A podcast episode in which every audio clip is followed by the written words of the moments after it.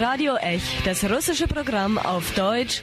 Sie hören uns jeden Donnerstag von 19 bis 19.30 Uhr. Und Radio Ech auf Russisch können Sie jeden Samstag von 13 bis 14 Uhr hören.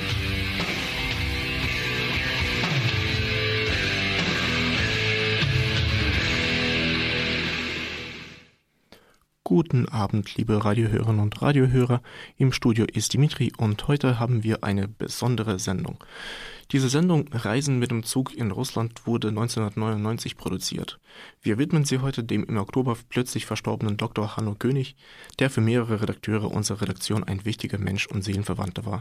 Dr. Hanno König war akademischer Oberrat und unterrichtete deutsche Literatur an der Uni Freiburg.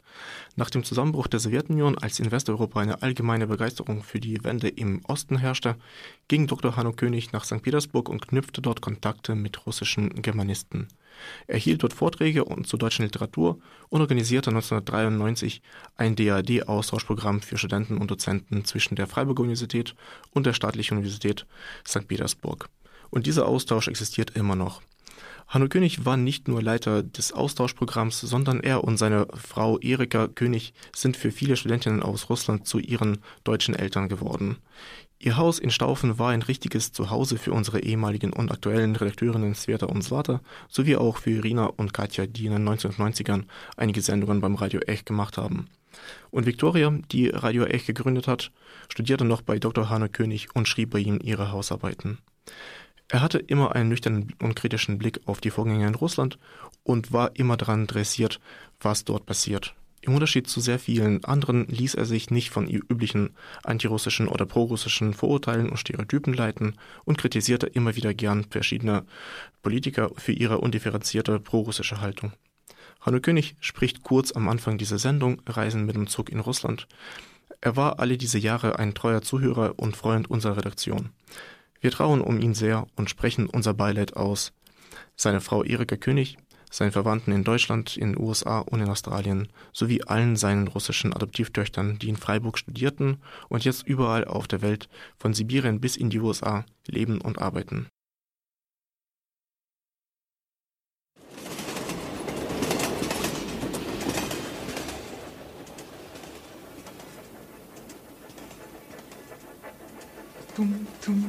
Ja, das sogar. Du kennst das? Die Züge in Russland haben einen anderen Slang.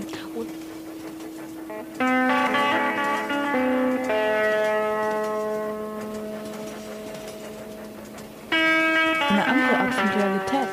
Es gibt die andere Realität außerhalb des Zuges, gibt es gar nicht mehr ab und zu hast du zwar Berührungspunkte, wenn der Zug irgendwann mal wieder an einem Bahnsteig Halt macht und alte Frauen Fisch und Beeren verkaufen, aber es, es gibt eigentlich dann nur noch die Realität im Zug.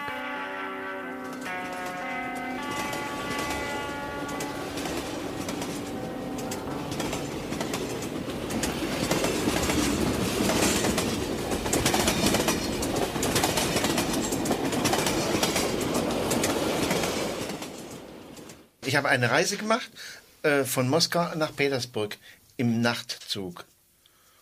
Und äh, da mussten wir um 10 Uhr vielleicht in Moskau äh, einsteigen. Und das war im Juni, also es war noch ganz heller Tag, fast wie weiße Nächte. Und es war entsetzlich heiß und ich weiß nicht, wie lange der Zug äh, noch stehen musste. Im Zug jedenfalls war es sehr heiß und immer heißer. Und äh, ja, da erinnere ich mich eben, dass einige ältere Damen äh, ihre Blusen ausgezogen haben und äh, Handtücher über die Brust äh, gelegt haben, damit die Männer nicht so viel äh, sehen konnten. Naja, und wie, äh, ich weiß nicht, wie lange wir gestanden sind, ist weiter vor. Und für mich war der beherrschende Eindruck dieser Nachtfahrt, wie langsam der Zug fuhr.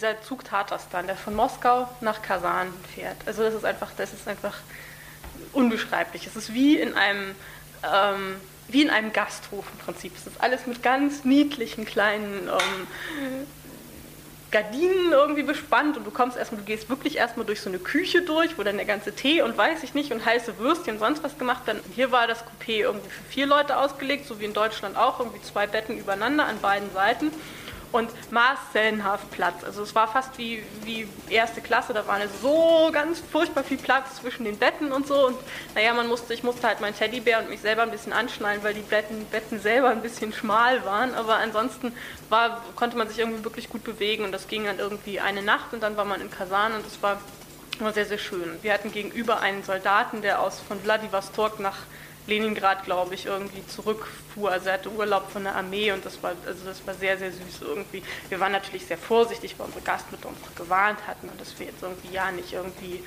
ähm, da ausgeraubt werden als ausländische Studentin und so. Und der hat uns einfach, der war total süß, der hat sich super mit uns unterhalten, hat uns noch Tee ausgegeben und so. Und es war einfach sehr, sehr gemütlich und man hat dann einfach Leute schätzen gelernt, irgendwie, die, mit denen man sonst nichts zu tun hat. Das ist ein bisschen wie Big Brother ist in Russland aufgestellt auch.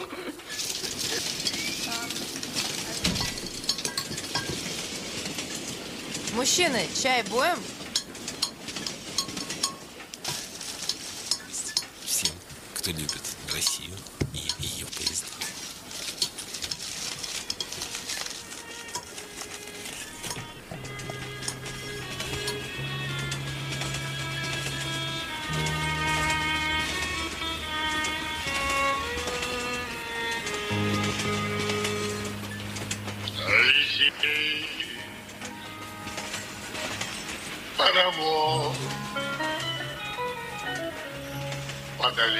долинам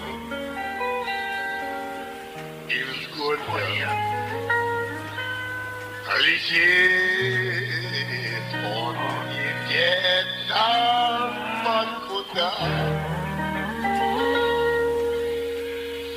Мальчонка назвал себя жуликом и вором.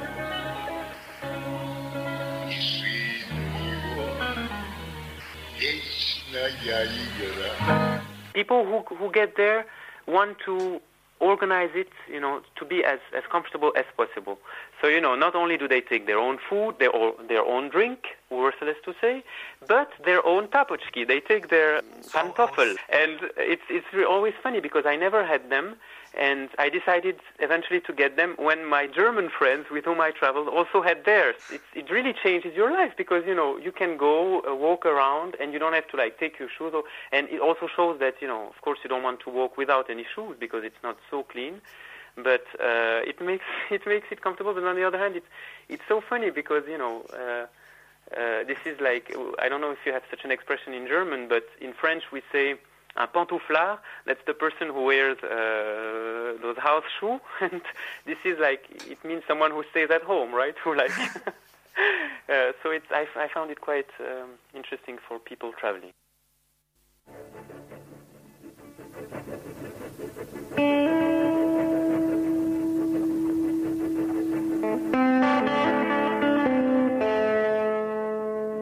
Zum Beispiel jetzt die Fahrt durch Sibirien, dadurch, dass die Landschaft sich über Tage lang nie verändert hat.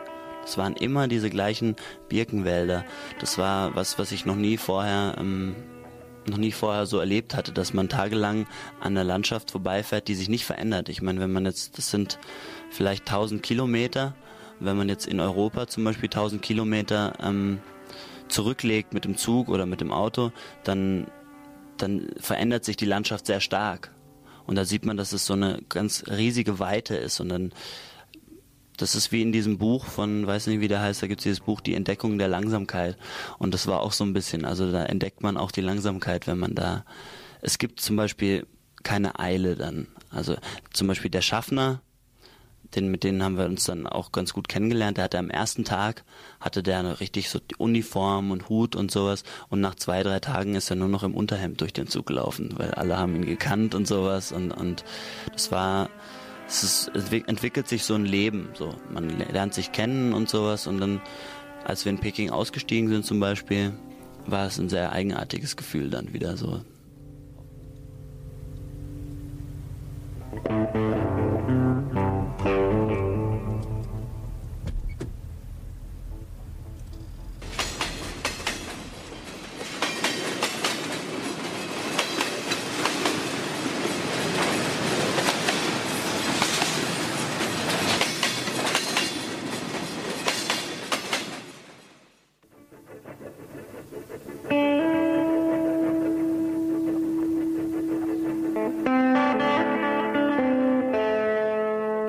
Auch sowas wie absoluter Raum, wenn du im Zug bist. Und ähm, es war die längste Bahnfahrt meines Lebens. Also wir sind von Berlin aus losgefahren äh, nach Moskau und von dort nach Abakan. Das ist das südliche Ende der Einlinie, sind das viereinhalbtausend Kilometer. Und ähm, es war wirklich so ein absoluter Raum zwischen Vergangenheit und Zukunft, zwischen was, was ich nicht wusste und zwischen was, das hinter mir lag und eigentlich sowas wie absoluter Augenblick, weil die Zeit hört auf, wenn du so lange Zug fährst. Aber ähm, ich, ich wollte sagen, dass es eigentlich ganz angenehm ist, weil man kann immer Wasser äh, holen. Ne? Es gibt so ein Samovar oder so. Also die erklären, wie das wie, wie das geht, ne? Diese, dieses, dieser Samovar. Es gibt so ein, mhm. ein Schild und das ist ziemlich spannend. Man, das ist so kompliziert. Das sieht aus wie ein. Wahrscheinlich ist das der Plan des, des Gerätes, äh, als er äh, erfunden war. Oder?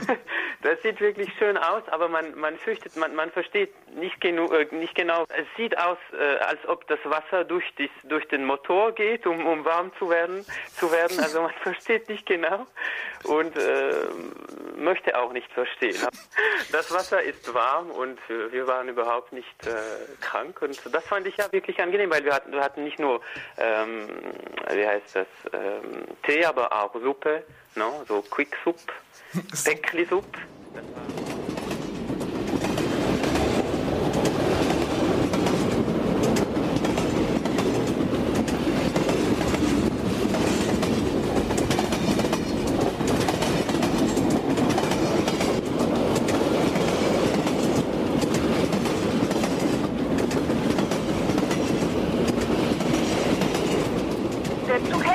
Station. Und dann äh, steigt man kurz, hat man schon Zeit, dann kann man kurz aussteigen und da ist immer so gleich gegenüber ähm, entweder ein kleiner Laden oder da sind alte Frauen und da kauft man sich dann was. Das ist eben alles total lecker. Die machen das zu Hause selbst also so, und, und ähm, ist immer so in, die halten es halt in Eimer und in viele so Tücher eingepackt und das ist ja dann immer noch warm und kommt so direkt aus dem Ofen. Das ist meistens so ja, kleine Kuchen oder ähm, so Taschen mit Teigtaschen mit Kartoffeln drin oder was weiß ich, man, ja, mit Fleisch auch, Pilzen. Und das ist sehr lecker. Яблонь моя, яблонь моя кудрявая,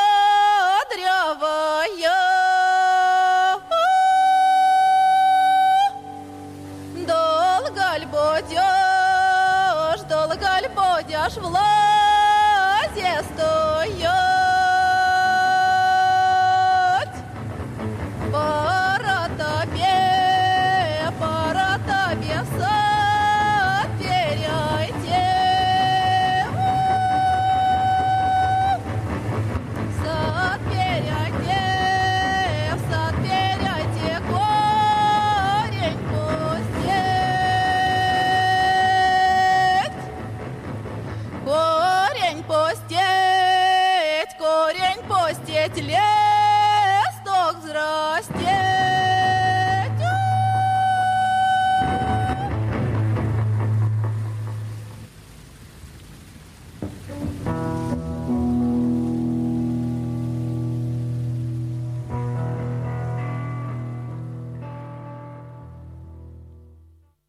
Das fand ich total lustig. In jedem, in jedem Waggon gibt es so eine Frau oder ein Mann, aber meistens eine Frau, die so die Herrscherin über diesen Waggon ist. Oh. Oh. Ah, oh. ah, sie haben ein so Kabinchen, ja. sie kochen dort. Ja, ja, oder sie, sie haben sogar Karten. Blumen, trinken ja. Kaffee, Chai. Ja, Vorne Chai. ist der immer so ein Samovar, wo du heißes mhm. Wasser holen kannst und der immer Tee. Es ist eh so das Lebenswasser dort und ich glaube, man überlebt die Fahrt nicht, wenn es keinen Tee geben würde. Ja, diese und, Gläser. Ja, das finde ich irgendwie sehr süß. Also ich bin sehr selten in meinem Leben mal irgendwie versucht gewesen zu klauen. Aber diese, diese Teeglashalter, die hätte ich, also die hätte ich zu gern mitgehen lassen. Ich habe es dann nicht gemacht, weil ich es asozial fand, aber ähm, die sind schon wunderschön. Also das ist, ähm, muss man sagen. Das sind so die Kleinigkeiten, die noch im Außen, die waren unterschiedlich schön irgendwie. Also die im tat das dann man mehr verziert als die in dem anderen Zug, klar. Mhm. Aber also es sind so die Kleinigkeiten aus dem sozialistischen Leben, glaube ich, irgendwie, die mir da sehr gefallen haben, so wie die Metrostation, diese Paläste fürs Volk in Moskau oder so, so ist es auch mit diesen Teglas halt.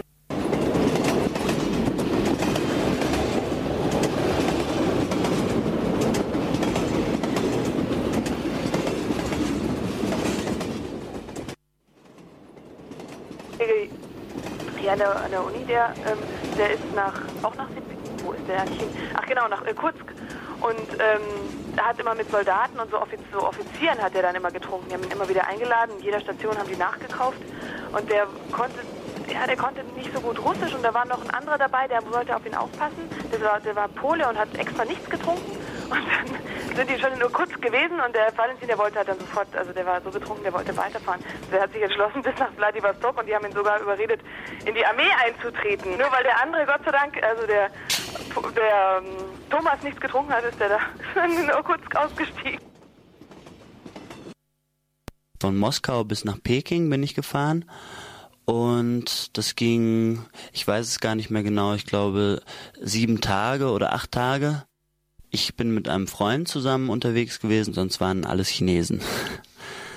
alles voll mit Chinesen und die ähm, haben, also der Zug hat, sagen wir mal, alle drei, vier Stunden hat er gehalten für fünf Minuten, dann ist man rausgegangen, ein bisschen geguckt, ist wieder eingestiegen, ist weitergefahren und die Chinesen hatten alle ähm, ganz viele Sachen dabei, die sie verkauft haben an jedem Bahnhof. Also einer hatte Lederjacken dabei, der andere hatte so ähm, solche Kassettenrekorder, mit denen man auch Karaoke machen kann dabei. Der dritte hatte so kleine Schminksets dabei mit Spiegelchen und Pinselchen.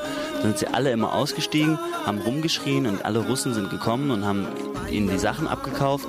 Und dann ist der Schaffner raus auf den Bahnhof, hat alle gerufen und dann sind sie wieder alle in Zug und dann sind wir weitergefahren und haben ihr Geld gezählt, die Chinesen, und dann am nächsten Bahnhof wieder genau das Gleiche. Und es war immer, der Zug hat immer sehr lange gebraucht, bis er sich wieder in Bewegung gesetzt hat, weil die ganzen Chinesen nicht wieder in den Zug steigen wollten, weil sie gerade am Geschäfte machen waren. Und ähm, ja, die, die, die Russen waren ganz verrückt danach, nach diesem ganzen Blödsinn, den die Chinesen da verkauft haben. Also es hat mich schon etwas gewundert, weil es war wirklich, ich glaube, die haben auch Uhren verkauft, die, sie nicht, die nicht funktioniert haben. Also das Problem war, wenn der Zug zu lange gehalten hat am Bahnhof, dann haben die Russen gemerkt, dass die Uhren nicht funktioniert haben und sind dann wieder zu den Chinesen zurückgekommen.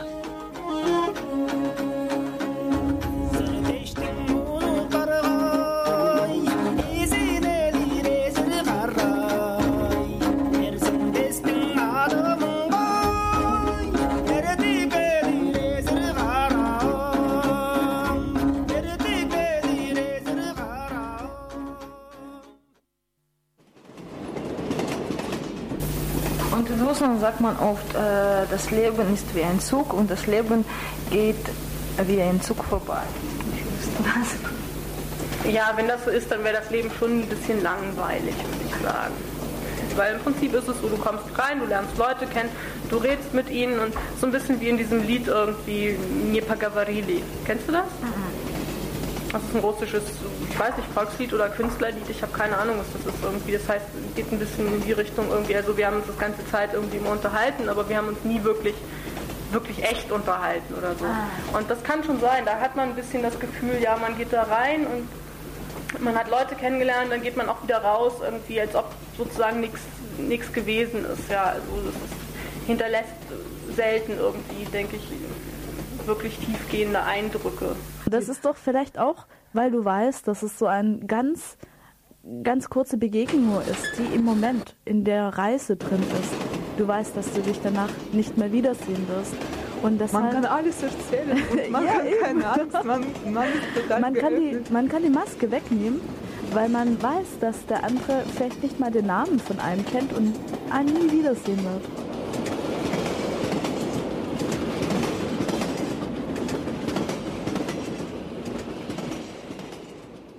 Langweilig war es überhaupt nicht, weil ähm, wir haben, waren immer da mit den mit unseren Chinesen, die haben wir dann kennengelernt so langsam und haben uns gegenseitig zum Beispiel Lieder beigebracht. Wir haben Beatles-Lieder vorgespielt auf der Gitarre und sie haben fünf oder sechsstimmig uns, uns chinesische Lieder vorgesungen.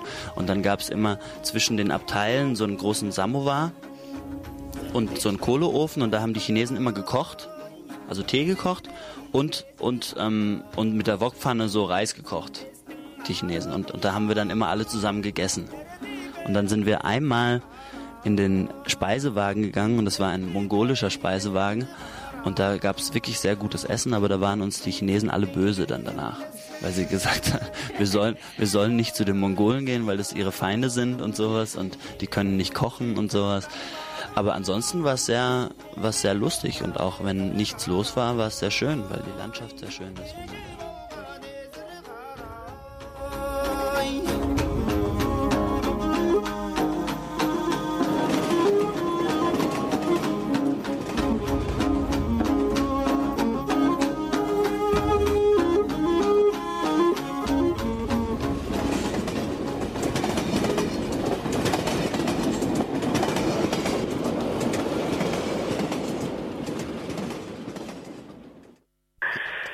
Love, oh my lord. Well, but to go back on the track uh, with love story, there was an interesting story about this uh, this lady, uh, maybe 40, 35, something like that, very attractive, I must say, uh, who um, had gotten a love letter by a Polish guy, actually. He was sitting the whole time in, next to this lady. That's what she told me because I, I have next uh, uh, witness, witnessed that.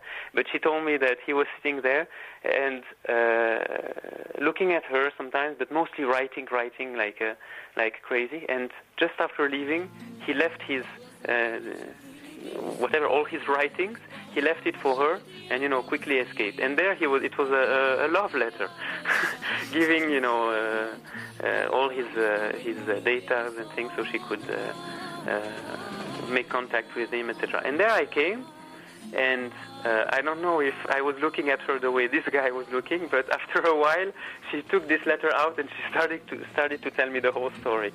So I found it quite. Uh,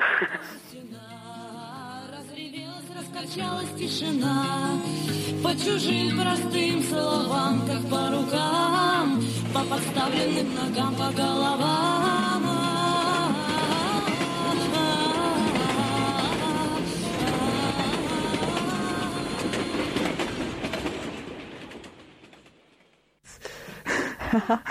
Aber es ist alles dabei gewesen. Also so Rollen, die du übernommen hast und, und auch die Begegnung mit den Menschen, weil es waren eigentlich so ziemlich immer die gleichen Menschen. Es kamen zwar ab und zu welche dazu, aber es waren fast wie so Schauspieler in einem Theaterensemble. Man weiß am Anfang nicht genau, welche Rolle jeder Einzelne einnimmt, aber und du selber bist auch Teil von diesem Spiel und in der Länge der Reise bekommt jeder so einen Platz. Da gibt es die Frau mit den rosanen Hausschuhen, die immer an dem einen Fenster steht. Oder da gibt es einen dicken Mathematikprofessor, der neben dir im Abteil wohnt und immer Gurken isst oder so. und ist, die Gesichter werden dann ganz vertraut, fast so vertraut wie das kleine Abteil, wo du dann drin lebst, wohnst, schläfst, liest, isst. Und es verschmilzt alles.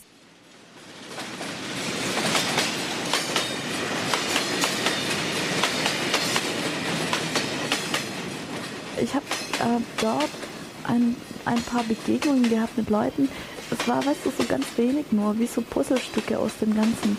Aber einmal hm, auf der Hinfahrt, ähm, es hat mich sehr beeindruckt. Das war ein, ein alter Mann, der war ganz allein im Abteil. Und ähm, er war unglaublich traurig. Und es waren viele Abteile, wo noch ein paar Leute drin waren oder wo er dazugehen hätte können aber er war ganz allein und er fuhr fast 4000 Kilometer allein im Zug. Und er stand immer am Fenster, immer. Ich glaube, er schlief nicht mal und trank ab und zu Bier und aß Trockenfisch. Und er sah aus wie, wie ein alter Clown oder so, der, der ganz allein für sich war. Und ich stand auch manchmal neben ihm am Fenster. Habt ihr gesprochen? Nein, Nein er war so ganz schüchtern auch. Also, und guckte so furchtsam rum. Und ich habe manchmal so gesungen, weil es so Spaß machte, aus dem Fenster zu lehnen und, und den Rauch zu riechen und draußen das Land, wo es so langsam Herbst wurde, vorbeiziehen zu sehen. Und ich habe so vor mich hingesungen, ohne Text und alles. Und er hat nur einmal mit mir gesprochen.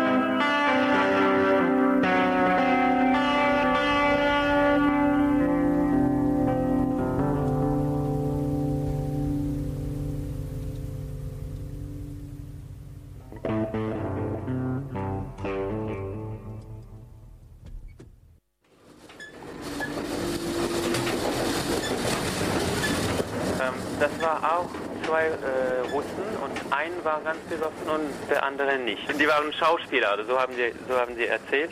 Ich weiß nicht, wie der Besoffene äh, noch spielen konnte, aber vielleicht hat er seine eigene Rolle gespielt, weiß ich nicht. Aber also es gab noch einen Student, ein, ein deutscher Student und ähm, äh, der, der, der Besoffene hat so also mehr, äh, mehrere unangenehme Sachen gemacht. Äh, für mich war das sogar peinlich, weil ich wusste, wusste nicht, ob er so mich. Äh, äh er war ziemlich aggressiv, ne? aber das ist nichts passiert. Aber dann hat er plötzlich sein Kreuz, eine Kette, ne? Ja, und hat er sie fortgeworfen und der, der deutsche äh, Student hat sie gesucht überall im Coupé und hat sie gefunden, hat, hat, hat den Kreuz zurückgegeben und hat gesagt, ah, etwas Jotaki Vajna. Das ist, das ist trotzdem wichtig, du sollst da nicht fortwerten. Man kann äh, das Fenster noch aufmachen in diesen Zügen. Ne? Und äh, er hat äh, seinen Müll, seinen Müll, in, das war schon in Weißrussland, hat er äh, durch das Fenster geworfen. Ich habe gesagt, ah, äh, Sie sollten das nicht machen. Ne? Und da hat er, ah, das macht nicht, das ist, das ist schon äh, Weißrussland.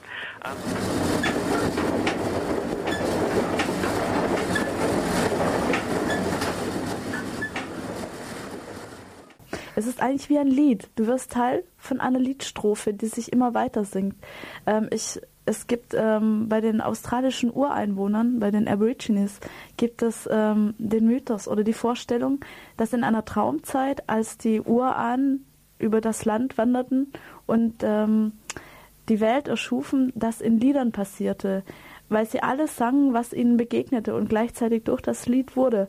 Und es war ein bisschen so, dass so, indem du langsam, langsam, der Zug war ganz langsam eigentlich, also so richtig gut zum Gucken, ähm, durch das Land fährst, dass er sich durch den Rhythmus oder das, was du siehst, eigentlich schafft. Es ist so. Eine gute Metapher.